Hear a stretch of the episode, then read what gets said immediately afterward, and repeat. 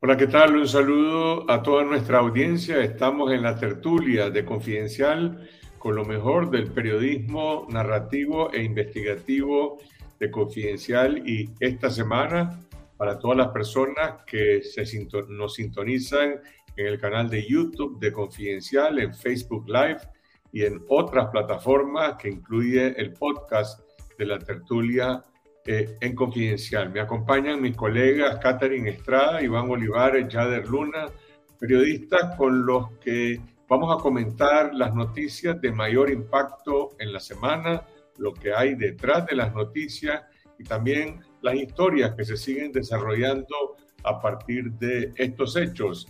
Me refiero a la confiscación del Instituto Centroamericano de Administración de Empresas, el INCAE, una una, nueva arbitrariedad ejecutada por la dictadura el lunes pasado.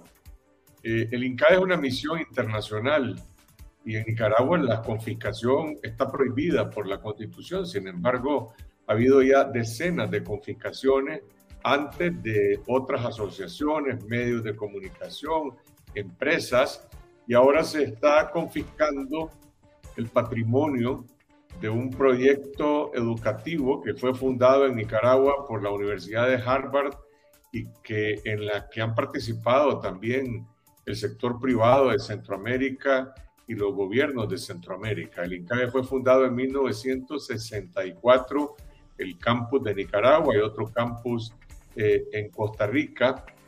Y ahora el régimen decidió confiscar ilegalmente el patrimonio del INCAE en Nicaragua, la pregunta que muchos se hacen es, eh, ¿para, qué? ¿Cuál es el objetivo de robarse el campus del INCAE? ¿A, quién lo, ¿A qué propósito lo va a destinar la dictadura? ¿Acaso se lo va a transferir a una de las universidades estatales nacionales? ¿O se lo van a transferir a una entidad estatal, como ha ocurrido con algunos medios de comunicación?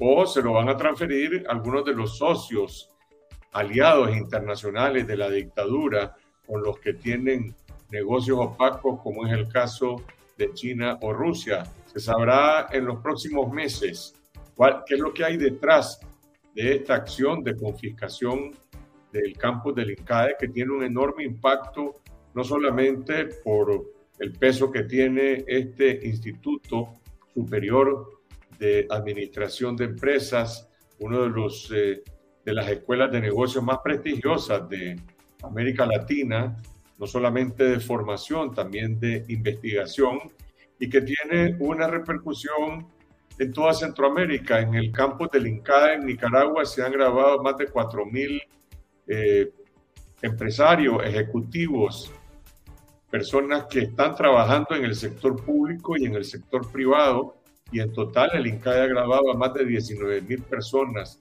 eh, en todos estos años. Eh, el régimen no ha brindado ninguna justificación sobre por qué ejecuta esta confiscación. Han dicho lo mismo que han utilizado para confiscar a la Cruz Roja, a las asociaciones y gremios del sector privado, a las organizaciones asociadas a la Iglesia Católica, y es que no cumplió con los requisitos establecidos por el Ministerio de gobernación. Todo el mundo sabe y lo dijo el rector del INCA en una entrevista que brindó a la Nación eh, el día de ayer, que bueno, eh, cuando las organizaciones presentan sus informes al Ministerio de Gobernación, el Ministerio de Gobernación ni siquiera se molesta en recibir eh, esta información y posteriormente utilizan eso como pretexto para decir no cumplieron con los requisitos establecidos por la ley. No hay ninguna justificación simplemente porque esto es un acto que nace esencialmente de la arbitrariedad de un Estado totalitario que está consolidando ese sesgo totalitario. Así como se confiscó la Universidad Centroamericana hace ya más de un mes y miles de estudiantes continúan en un limbo. En el caso del INCAE no hay estudiantes en el limbo porque los planes académicos en Nicaragua se habían trasladado todos a Costa Rica por la crisis que estalló en el país en 2018 y en 2019, pero hay trabajadores que quedan eh, desempleados, hay profesores universitarios y también eh, el impacto que tiene el, el robo de este eh, patrimonio educativo. Es importante reiterar que no hay ninguna excusa, más allá del objetivo que existe en planes que el régimen no ha revelado sobre cuál es el destino que se quiere eh, darle a esta enorme infraestructura educativa que tiene más de 94 manzanas de, terrenos, eh, aulas eh, equipadas con tecnología de punta, con auditorios, comedor, residencias estudiantiles para más de 200 estudiantes, perdón, biblioteca y muchísimas otras facilidades eh, de educación. Eh, hay que decir que el INCAE ha tenido una presencia en Nicaragua y en Centroamérica eh, muy activa a lo largo de, del año, desde, desde los años 60. Y aunque el INCAE ha sido un centro de pensamiento y un centro de análisis, ha tenido siempre, como ha dicho el rector Enrique Bolaño, pues un norte, y ese norte ha estado relacionado con la promoción de la formación de administradores de empresas por un lado, y por el otro lado, de la promoción de cambios estructurales en el país, principalmente la promoción de la competitividad, la promoción de la innovación en el mundo de la economía privada y también eh, del sector público. Cuando triunfó la revolución sandinista, alguien me envió un recorte del diario La Prensa del año 1980. Eh, se realizó la promoción de INCAE de 1980 y apareció en el campus de Montefresco Daniel Ortega como coordinador de la Junta de Gobierno haciéndole grandes elogios a esta institución educativa que continuaba sus operaciones eh, en medio de la triunfante revolución eh, nicaragüense. Y ahí estuvo el INCAE durante los años 80, manteniendo sus actividades académicas, sus actividades de investigación. A finales de los 80 incluso participó en distintos momentos en procesos de, de reflexión sobre la crisis nacional y la búsqueda de soluciones que finalmente se encauzaron con las elecciones eh, de 1990. Y durante la transición, los años 90, a inicios de los años 2000, pues el INCAE también jugó un rol sumamente importante, no solamente en la formación de recursos humanos, sino también en la promoción de estrategias de desarrollo para Nicaragua y para Centroamérica, estrategias que van desde eh, la integración logística eh, de las economías centroamericanas o la promoción de la competitividad eh, en, diferentes, en diferentes campos. Y otra vez, en el año 2007, todavía creo que eso fue en 2006, antes que Ortega asumiera la presidencia de la República, cuando todavía era presidente electo, una de las primeras acciones que adoptó fue convocar eh, al Consejo de Empresarios de América Latina y sus representantes en Nicaragua y Centroamérica a un encuentro en el INCAE, a un encuentro para infundir confianza eh, sobre un régimen en torno al cual existían muchas preguntas muchas dudas sobre cuál era su verdadero compromiso con la democracia y también con el desarrollo económico del país. Y ahí fue Daniel Ortega a las aulas del INCAE, al auditorio del INCAE, a reunirse con los principales empresarios de Nicaragua y de la región y regresó a ese centro de estudios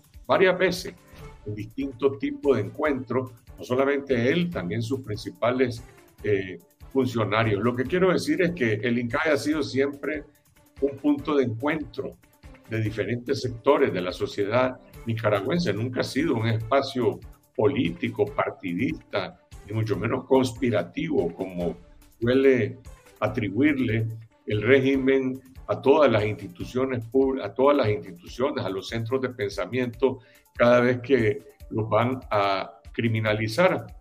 Y en la crisis de 2018, bueno, fue también el gobierno que le pidió al INCAE, junto con los sectores que surgieron de la oposición después de la rebelión de abril, que se convirtiera en la sede del segundo diálogo nacional que se llevó a cabo en el año 2019. Y el papel del INCAE fue el de ser un anfitrión, un espacio para facilitar la reflexión, para facilitar el intercambio entre las distintas partes. Y hablo de toda esta evolución simplemente para despejar eh, cualquier duda que alguien pudiera imaginarse sobre si hay o no una, eh, eh, una acción política de parte del INCAE que haya meritado un acto de confiscación o de venganza de la dictadura. No, no hay ninguno. Pueden invertir mucho más tiempo del que yo estoy empleando tratando de hacer ese recorrido. Lo que sí es importante recordar es que en ese segundo diálogo nacional se llegó a dos acuerdos, dos acuerdos que causaron enorme sorpresa eh, en el país. Uno de ellos fue el de la liberación de presos políticos en un plazo de 90 días que se cumplió parcialmente en junio de 2019.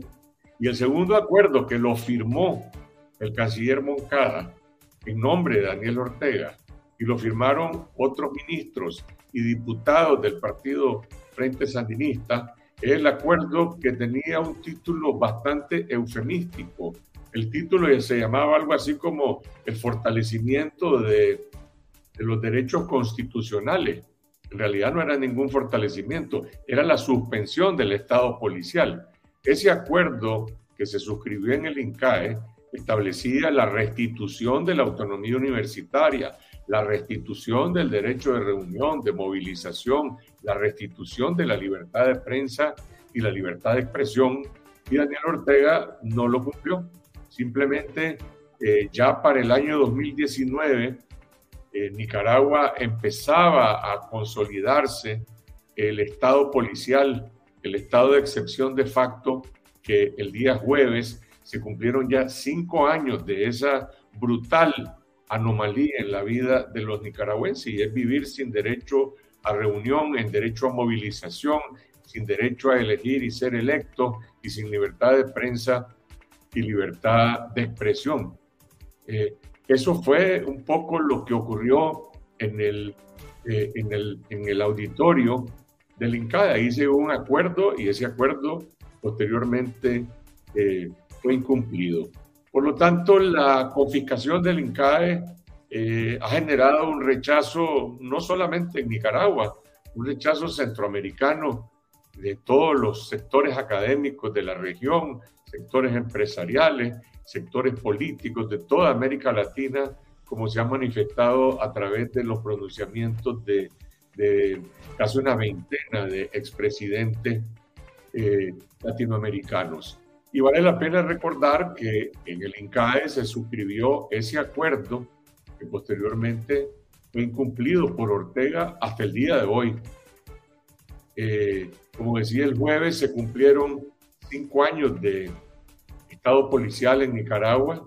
Son cinco años de conculcación de todas las libertades eh, democráticas el día de hoy, el gobierno de Estados Unidos, a través del secretario de Estado Blinken, anunció la suspensión de visas para 100 funcionarios eh, municipales nicaragüenses a quienes señalan de ser parte de la maquinaria represiva que forma parte de este Estado policial. No solamente para la ejecución de las confiscaciones, para la represión, para mantener a los presos políticos, para, para mantener esa maquinaria de fabricación de, delitos eh, a los ciudadanos eh, nicaragüenses. Dice Estados Unidos que con esos 100 ya son más de mil funcionarios los que han sido, a los que se les ha suspendido la visa para poder viajar a Estados Unidos. Lo que dice este dato, y es un dato político muy importante, es que a final de cuentas la maquinaria represiva de la dictadura de Ortega eh, está, está, está fundada, depende de una minoría de funcionarios públicos, de una minoría de policías, de una minoría de generales del ejército que se pueden contar, quizás no con los dedos de las manos, pero fácilmente se pueden proyectar en centenares de, de generales de la policía y del ejército, y quizás esos mil funcionarios eh, gubernamentales que son cómplices de todo este proceso represivo, mientras muchísimos otros han desertado del gobierno o simplemente se mantienen eh, algunos como servidores públicos en una actitud de, digamos, incluso hasta de resistencia a la ejecución de esa clase de órdenes. Hoy se ejecutó un nuevo secuestro político contra el diputado de Yatama y líder de esa organización indígena Brooklyn Rivera. Rivera ya había sido despojado de su escaño legislativo, pero bueno, sigue siendo el principal líder de Yatama. Él viajó fuera del país, se le prohibió el retorno a Nicaragua, regresó al país y hoy fue capturado en su casa en Bilwi por tropas especiales de la policía que llegaron desde Managua. Es decir, no, no quisieron depender de los policías locales de Bilwi, enviaron tropas especiales y posteriormente fue trasladado a Managua. No se sabe cuál es su estado, de qué lo acusan y en qué cárcel lo tienen en este momento. Con Brooklyn Rivera ya estamos llegando a más de 90 eh, presos políticos en el país. Y la otra noticia que ha tenido gran eh, impacto ocurrió el día de ayer cuando se conoció de la caída de tres funcionarios de la Corte Suprema de Justicia, que también son operadores políticos del FCLN y eran los que coordinaban la granja de troles del FCLN en la Corte Suprema Justicia. Una, una otra anomalía que en un lugar, en un poder del Estado donde se supone que los recursos y los servicios y el personal eh, y las oficinas están destinadas para administrar e impartir justicia, lo utilizan los operadores del FCLN para desatar campañas de desinformación o campañas de ataque contra ciudadanos en las redes sociales.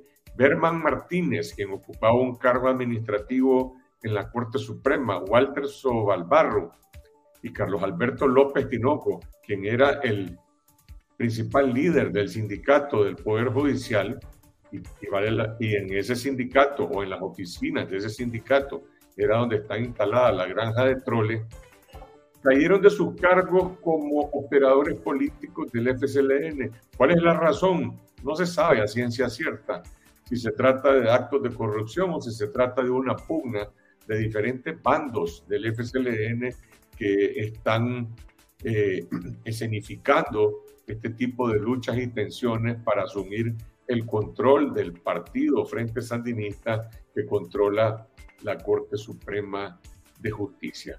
Esas son algunas de las noticias que han tenido más impacto desde Nicaragua, aquí en Costa Rica, desde donde nosotros en el exilio eh, hacemos este programa, eh, se habla mucho ahora del decreto de estado de emergencia que eh, estableció el presidente Rodrigo Chávez frente a lo que ellos describen como una situación de emergencia causada por un incremento de la migración proveniente de la frontera sur, especialmente migrantes que provienen de Venezuela, pero no solo de Venezuela, de muchos otros países y que están cruzando el tapón del Darién en Panamá, corriendo enormes riesgos para sus vidas y para su salud, y luego vienen a territorio costarricense buscando tránsito hacia el norte. Algunos de estos migrantes venezolanos se han quejado, por ejemplo, que en Nicaragua les imponen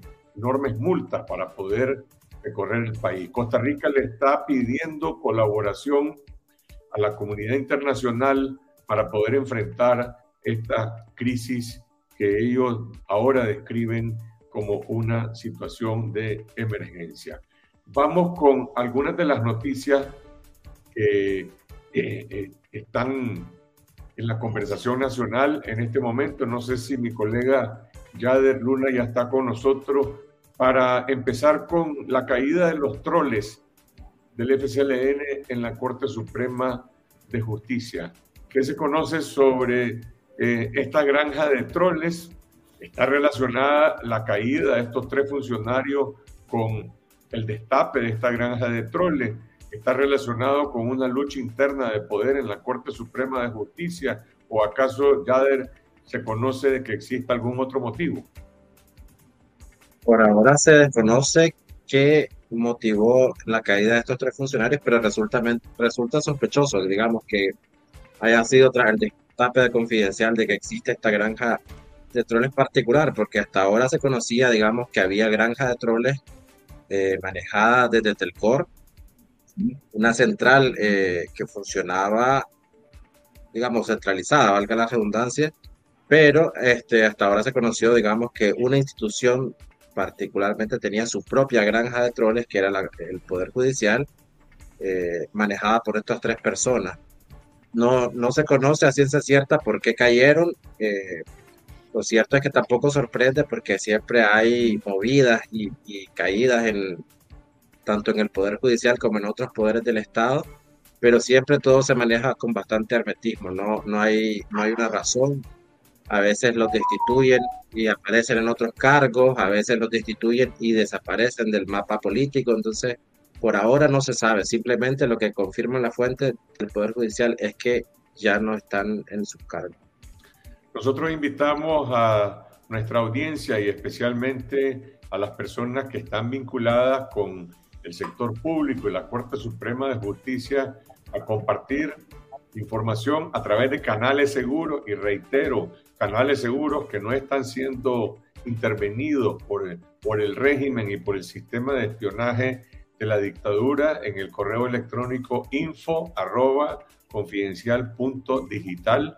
Pueden compartir eh, información con nosotros. Seguramente ustedes conocen en, con, en mucho más detalle qué es lo que está ocurriendo en la Corte Suprema de Justicia eh, con la caída de estos tres troles que coordinaban esa operación de desinformación supervisada por el secretario político de la Corte, que es el magistrado Marvin Aguilar, vicepresidente de la Corte Suprema de Justicia. La otra noticia, ya el que publica Confidencial, eh, está relacionada con lo que está ocurriendo con el Distrito 3 de la Policía de Managua, que se ha convertido, no sé si se le puede describir como otro chipote o un chipote auxiliar, pero es un centro de detención de presos políticos, es un centro de aislamiento y también de tortura eh, de presos políticos. Durante los últimos meses eh, se ha conocido que muchos de los detenidos de los presos políticos son llevados al Distrito 3 eh, muchos permanecen días, algunos semanas, y eso llamaba bastante la atención porque no, es un no era hasta hace poco un centro, digamos, de, de detención, particularmente para presos políticos, pero lo que confirma la Corte IDH, ahora que amplía sus medidas a favor del preso político Jason Salazar, es que efectivamente se está utilizando para torturar física y psicológicamente a los presos políticos que pasan por esta delegación. Eh, por esta delegación han pasado presos como eh, Jason Salazar, que es un vicepresidente del Movimiento Universitario 19 de Abril, la soprano Olesia Muñoz, el periodista Víctor Ticay, y hay varios eh, presos políticos que han pasado por, esta, por este centro de detención más, más del tiempo que normalmente pasaban, digamos, algunas semanas, algunos días, pero hay varias, varios métodos de tortura que se han aplicado en, este, en esta estación policial. Entre los métodos de tortura, digamos, eh, luz las 24 horas, no, hay, no tienen, están hacinados entre ellos, no tienen espacio para hacer sus necesidades, no salen al sol, pasan encerrados. eso, eso es lo que confirmó la Corte IDH con la ampliación de sus medidas.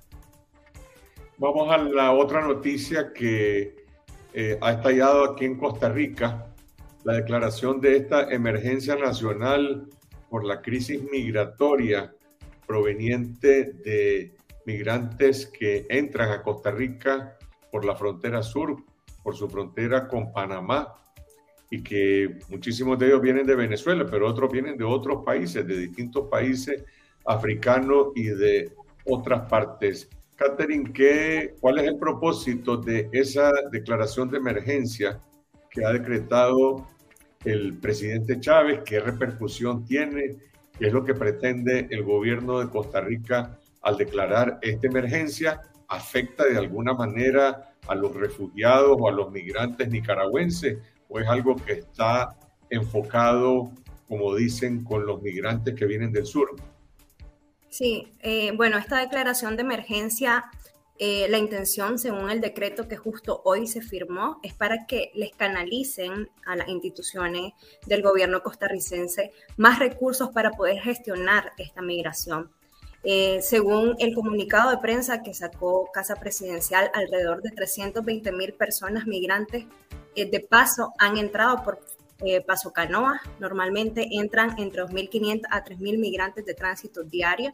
Y lo que quiere el gobierno, según esta declaración de emergencia, es poder tener más fondos y poderlos canalizar y darle un paso ordenado y seguro a esta migración. Los nicaragüenses solicitantes de refugio no tienen que temer con esta declaración de emergencia. No va a haber deportaciones para los nicaragüenses. Esta deportación, las deportaciones que Chávez habló eh, tiene mucho que ver con algunos disturbios que, se, vivieron y experimentaron eh, estos migrantes que vienen no solo de Venezuela, de Haití, de Colombia, de otras nacionalidades que están utilizando esta vía de entrada con policías de, frontera. Eh, y él enfatizó pues que van a recibir a la gente siempre y cuando se respeten las leyes y a los oficiales que están en frontera. Eh, habló... el presidente Chávez ha utilizado en algunos momentos eh, un discurso que mucha gente lo considera un discurso amenazante. Dice que, que los que se portan mal los van a deportar. Eh, bueno, para el caso de cualquier nicaragüense, el, el, solo hecho de escuchar la palabra de que te pueden deportar a, a, tu país donde no existen donde no existe ley, donde no existe ninguna protección, y donde cualquier persona eh, puede ir a la cárcel simplemente por un acto de arbitrariedad o de venganza de las autoridades, más aún si ha estado residiendo en Costa Rica como refugiado, pues yo creo que eso ha generado cierta preocupación y alarma en algunas personas. Sí, da, da, cierto temor. Pues él, en el discurso que dio el martes, él enfatizó mucho este tema de la deportación y no especificó eh, a qué migrante se refería, por eso hubo mucha especulación. Y claro está, después se generó un montón de tensión entre los solicitantes y la población, porque como decía, el miedo es ser deportado y ser encarcelado allá, especialmente si sos un solicitante acá. Este, pero eh, la intención de este decreto es en sí, pues, tratar de ordenar este, esta, este tránsito de los migrantes de paso que están eh, entrando por Pasos Canoa. habló de muchas estrategias que van a utilizar para poder eh, hacer este paso seguro eh, y hizo un llamado, ¿verdad?, a que todas las personas migrantes que están acá en Costa Rica traten de mantener el orden y respetar las leyes que existen en el país. Confidencial publica hoy un artículo de Dager Hernández, ex subdirector eh, del Ministerio de Gobernación de Costa Rica eh, y experto en temas migratorios. Eh, el artículo se titula La solución para los nicaragüenses que necesitan permiso laboral en Costa Rica. Es la sección o la columna Papeles en Regla en, el, en la que regularmente colabora Dair Hernández con Confidencial, y dice que los nicaragüenses en Costa Rica deben aprovechar la categoría especial temporal, una opción para aquellos que desean regularizarse. explicarnos, seguramente para toda la audiencia y nicaragüenses que estarán interesados en entender mejor en qué consiste esta oportunidad, según lo que dice Daniel Hernández. Sí, esta categoría está dirigido especialmente para personas migrantes solicitantes de refugio de Nicaragua, Venezuela y Cuba. La intención es eh, aprovechar esta condición migratoria a aquellas personas que fueron rechazados su refugio o todavía no tienen espera. Hay un lapso de tiempo eh, para aplicar a esta categoría si vos veniste y solicitaste refugio desde enero de 2010 y, o antes de septiembre de 2022 puedes aplicar a esta categoría. Y lo que te facilita esta categoría es que en cuanto te la dan, te dan un permiso laboral. A diferencia de los solicitantes de refugio que tienen que eh, eh, recopilar un montón de requerimientos, no todos muy flexibles para poder obtener un permiso. Antes, eh, antes de los decretos migratorios a la ley de refugio e inmigración, las personas solicitantes tenían tres meses después de solicitar el, de darle el carnet de solicitud la opción de tener su permiso laboral. Ahora no te están dando permiso laboral, sino tener un contrato de una persona de, de un trabajo formal si no está asegurado. Y esto hace que muchos solicitantes de refugio aquí en Costa Rica eh, tengan esa limitación para poder tener un trabajo. Pues si realmente ese permiso laboral es, lo que vos necesitas para trabajar, pero te están pidiendo que tengas ya un contrato laboral. Viene a darle como un poquito de respiro a aquellos que eh, no tienen una respuesta de su solicitud, que sienten que las pruebas que tienen eh, no son tan sólidas para que les otorguen el refugio o les fueron negadas. Y esta categoría vence en, en, febrero del próximo año. Entonces, para aquellas personas que sienten que eh, es una oportunidad para tener una condición migratoria más sólida y poder tener opciones dignas para poder para trabajar, para integrarse al país, pueden aprovechar esta categoría. Volvamos al, al impacto que tiene la confiscación del campus del INCAE en Nicaragua. Iván, eh, la primera estimación que nosotros conocimos eh, de parte de fuentes vinculadas al INCAE hablaban de, bueno, al principio se hablaba de 40 manzanas de tierra, ahora se sabe que son más de 95 y originalmente se hablaba de 20 millones de dólares en libros, ahora se habla de 30 millones de dólares y ha sido muy claro también las autoridades del INCAE decir, ese es el valor en libros eh, que está de, la, de la infraestructura y de la de la propiedad, ese no es el valor de mercado o el valor eh, de reposición. No sé si conocer de alguna estimación de a cuánto asciende el, el valor real de, lo, de esta confiscación que se está haciendo en el ICAE. Y pregunto esto porque la pregunta que todo el mundo se hace es, ¿qué va a pasar a raíz de esto? No solamente en este caso, en muchos otros eh, la Universidad Centroamericana ha dicho estamos preparando acciones legales internacionales eh, y, usualmente pues quien, quien se prepara para demandar al Estado frente a un acto ilegal pues no anda anunciando lo que va a hacer, lo hace en su momento y seguramente ahora están recabando pruebas, preparando eh, estrategias legales, pero Supongo yo de que detrás de esto viene una demanda legal internacional, como, como también vendrá otra en torno a la confiscación de la Universidad Centroamericana y de otras confiscaciones que se han realizado en el país. Carlos, es razonable esperar que, ambas instituciones, las, propietarias de la, del INCAE, así como de la UCA, tengan que incoar eh, juicios en contra del Estado nicaragüense. Es lógico siendo que son inversiones tan grandes y, lo, y regreso ahora a tu pregunta inicial. Ese es el valor en libros, en efecto, pero eh, entidades con tanto prestigio, en ambos casos, como la UCA y el INCAE, eh, eso le aporta un costo aún mayor que normalmente no se llega a saber hasta que alguien no tiene intención o no muestran el interés de comprártelo. Es hasta en esos casos entonces que uno conoce más o menos cuál es el valor de mercado que estabas preguntando hace un momento para este tipo de... Es que no solo son los edificios, no solo es el terreno, sino además el prestigio y el prestigio es, es invaluable. Entonces eso hace difícil en un momento como este poderle poner un precio. Es como comprar una obra de arte famosa, eh, pueden hacerse una idea de cuánto cuesta a partir del el precio en el que se han vendido otras obras de arte, pero al final cada una de ellas va a tener un precio que va a estar determinado por eso, por su prestigio, por su fama, por su historia. Así es que no lo podemos saber. si era evidente desde el inicio, y aunque no lo informaran, pero sí lo hicieron, que van a iniciar juicios en contra del Estado. Son propiedades demasiado valiosas como para dejarla perder, y ellos saben que llevan a de ganar y que en todo caso si hay dinero porque el Estado nicaragüense tiene recursos en el extranjero que eventualmente sirvan para pagar una compensación que en todo caso pues corresponderá a un juez determinar cuál será el monto de esa compensación, pero que ya sabemos que van a ser muy, muy, muy altas. Ahora, ¿qué tiene esto en el clima de negocios de los empresarios de Nicaragua y de Centroamérica?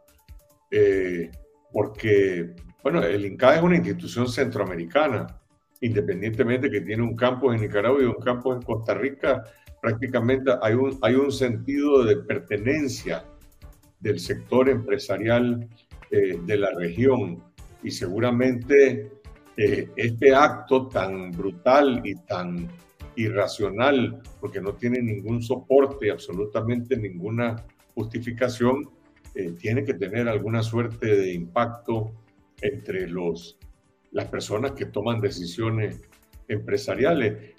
Enrique Bolaños decía de que ellos están recibiendo ya ofrecimientos de otros países, posiblemente algunos incluso de Centroamérica y de otras partes, que quisieran que esto que Ortega cierra con una bota militar se restablezca en otro lugar. Y perfectamente lo pueden hacer eh, ya sea a través de un campo virtual o de abrir oficinas en otras partes, aparte de que ya las tienen eh, en Costa Rica, pero ese es otro costo que tiene para el aislamiento de Nicaragua. Es decir, Ortega está aislando a Nicaragua, independientemente de lo que decida hacer mañana después del robo del campo del INCAE, y mientras que otros países le están diciendo al INCAE, venite para acá, nosotros te vamos a ofrecer condiciones de seguridad para poder seguir desarrollando esta, este programa educativo de, primer nivel.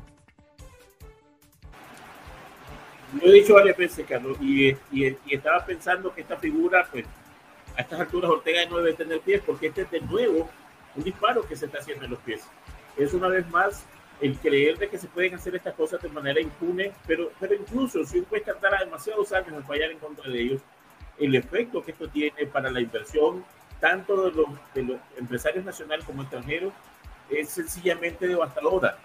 Quien que tenga la posibilidad de invertir en Nicaragua o de hacerlo en otra parte de Centroamérica, no se lo va a pensar más de dos veces al ver de que instituciones tan prestigiosas que implicaban pagar un altísimo costo político y aún así fueron capaces de, de simplemente robárselas. Porque la verdad es que la palabra confiscación es demasiado decente y no dice lo que de verdad ha sucedido aquí, se las están robando. Y entonces eso le dice a cualquier empresario, eh, mira, cualquier cosa que pongas en Nicaragua, que construyas, que inviertas en Nicaragua, no está segura, a menos que tengas un contubernio con ellos, a menos que seas pipito de ellos, pero después de todo, muy poca gente va a querer hacer amistad con esas personas. Así es que ni veo a los empresarios nacionales tratando de invertir más, ni tampoco eh, veo a muchos inversionistas extranjeros pensando en la posibilidad de ir a meter su dinero, a, no, de ir a arriesgar su dinero a Nicaragua. Porque ya no se trata solo de ponerlo a trabajar y esperar a que, el negocio funcione como tal. Es en este caso esperar que mañana el régimen no le eche el ojo a tu negocio y decida simplemente que le gusta y que van a expropiarlo utilizando ninguna razón, ninguna justificación más que la fuerza. Y eso no funciona así en el mundo de los negocios. Ellos ya deben de saberlo, me imagino que debe ser un quebradero de cabeza para la gente del gabinete económico, pero no tienen más opción que obedecer. Eh, así es que tristemente vamos a seguir viendo que Nicaragua retrocede en muchos parámetros y la inversión extranjera va a ser otro de ellos.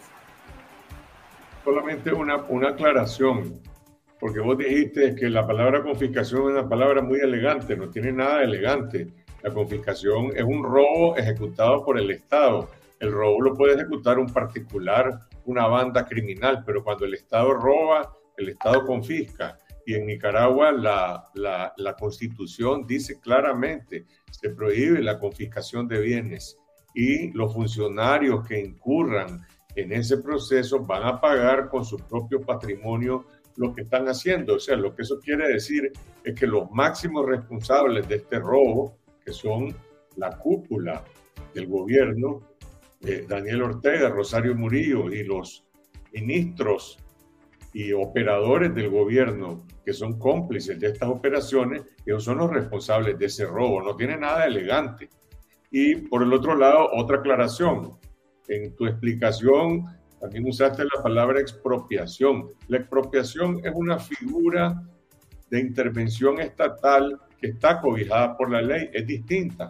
El Estado puede expropiar un terreno porque va a ser una obra pública, porque va a ser una carretera, porque va a ser un puente, porque va a ser una inversión y se negocia, por lo tanto, con la parte afectada una indemnización por esa expropiación. En este caso, aquí no hay ninguna expropiación y tampoco hay una indemnización, es un robo y por lo tanto ese robo que además está prohibido por la constitución solo tiene como destino desembocar en un tribunal internacional.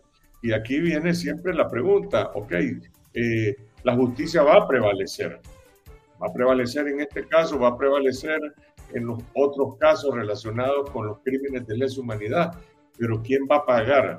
¿Va a pagar el, el Estado que suceda a la dictadura en una transición democrática o va a pagar los responsables de estos actos, como vos dijiste, robo ejecutado eh, utilizando y abusando del poder del Estado para efectuar este tipo de, de, de confiscaciones y de abusos.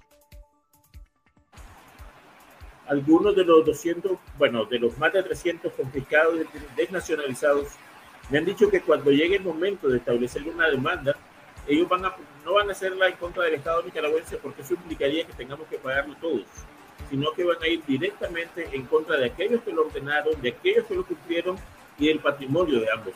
Eh, tenés razón en eso y, y solo para explicar, claro que, que confiscación y robo, lo que son dos palabras que están describiendo el mismo hecho. Una de ellas no sé, no, no, no, tiene la misma connotación, aunque al final las dos estén hablando de lo mismo. Pero regresando al tema de los juicios, sí, Carlos, va a haber juicio, eso tienen que saberlo de antemano y que no, no es cuestión de que van a poder irse del país y esconderse, simplemente la justicia los va a alcanzar donde estén y es algo no que deberían de saber, es algo que ellos saben, pero aún así están creyendo que va a ocurrir suficiente tiempo como para poderse quedar en la impunidad y no, no va a ser así. Eso, eso lo sabemos muy bien todos, lo sabemos nosotros y lo saben ellos. Pero sigue actuando igual. Gracias a mi colega Iván Olivares, a Yader Luna y a Catherine Estrada. Invitamos también a todos los egresados del INCAE, a las personas que pasaron por el campus de Montefresco en Nicaragua, a comentar sus propias opiniones en relación a este hecho, a los egresados del INCAE en otros países nuestro correo electrónico info arroba confidencial punto digital. También pueden opinar en las redes sociales de Confidencial sobre este tema que ha tenido tanto impacto como lo tuvo en su momento la confiscación de la Universidad Centroamericana, con la diferencia de que el INCAE es una institución eh, de educación superior regional y que tiene un reconocimiento eh, entre las mejores escuelas eh, de administración de empresas y negocios del mundo. Gracias a ustedes por habernos acompañado en esta hora en la tertulia. Hoy terminamos un poco más temprano. Estaremos de regreso el domingo en una nueva edición de esta semana en el canal de YouTube de Confidencial, siempre a las 8 de la noche. Hasta entonces.